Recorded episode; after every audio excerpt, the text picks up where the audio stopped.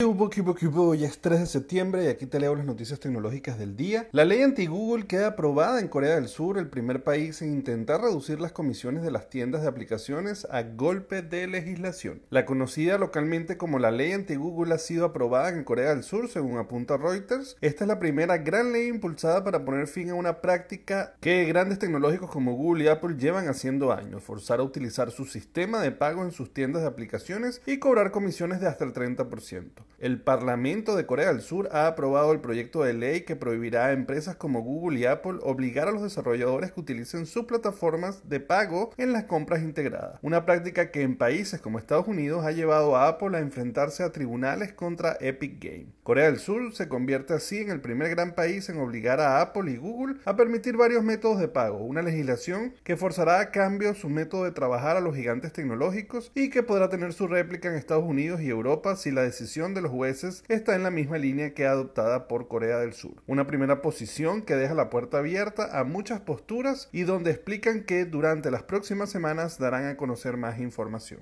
Microsoft presentará su nuevo teléfono de dos pantallas el 22 de septiembre. El Surface Duo pasó sin pena ni gloria la temporada pasada, pero Microsoft va a volver a intentarlo con un nuevo teléfono de dos pantallas y ya tenemos fecha. La compañía ha anunciado oficialmente un evento virtual para el 22 de septiembre en el que ya confirmamos que presentarán nuevos dispositivos Surface. Lo lógico sería que se tratara del sucesor de la Surface Book 3, pero los rumores indican que Microsoft está preparando un giro en su línea de portátiles híbridos con un nuevo Surface Laptop Pro. En cuanto al Surface Duo 2, se ha filtrado imágenes que muestran una cámara triple, así como un nuevo color negro. Se rumorea además que podría incluir un procesador Snapdragon 888, soporte 5G y un chip NFC para pagos móviles.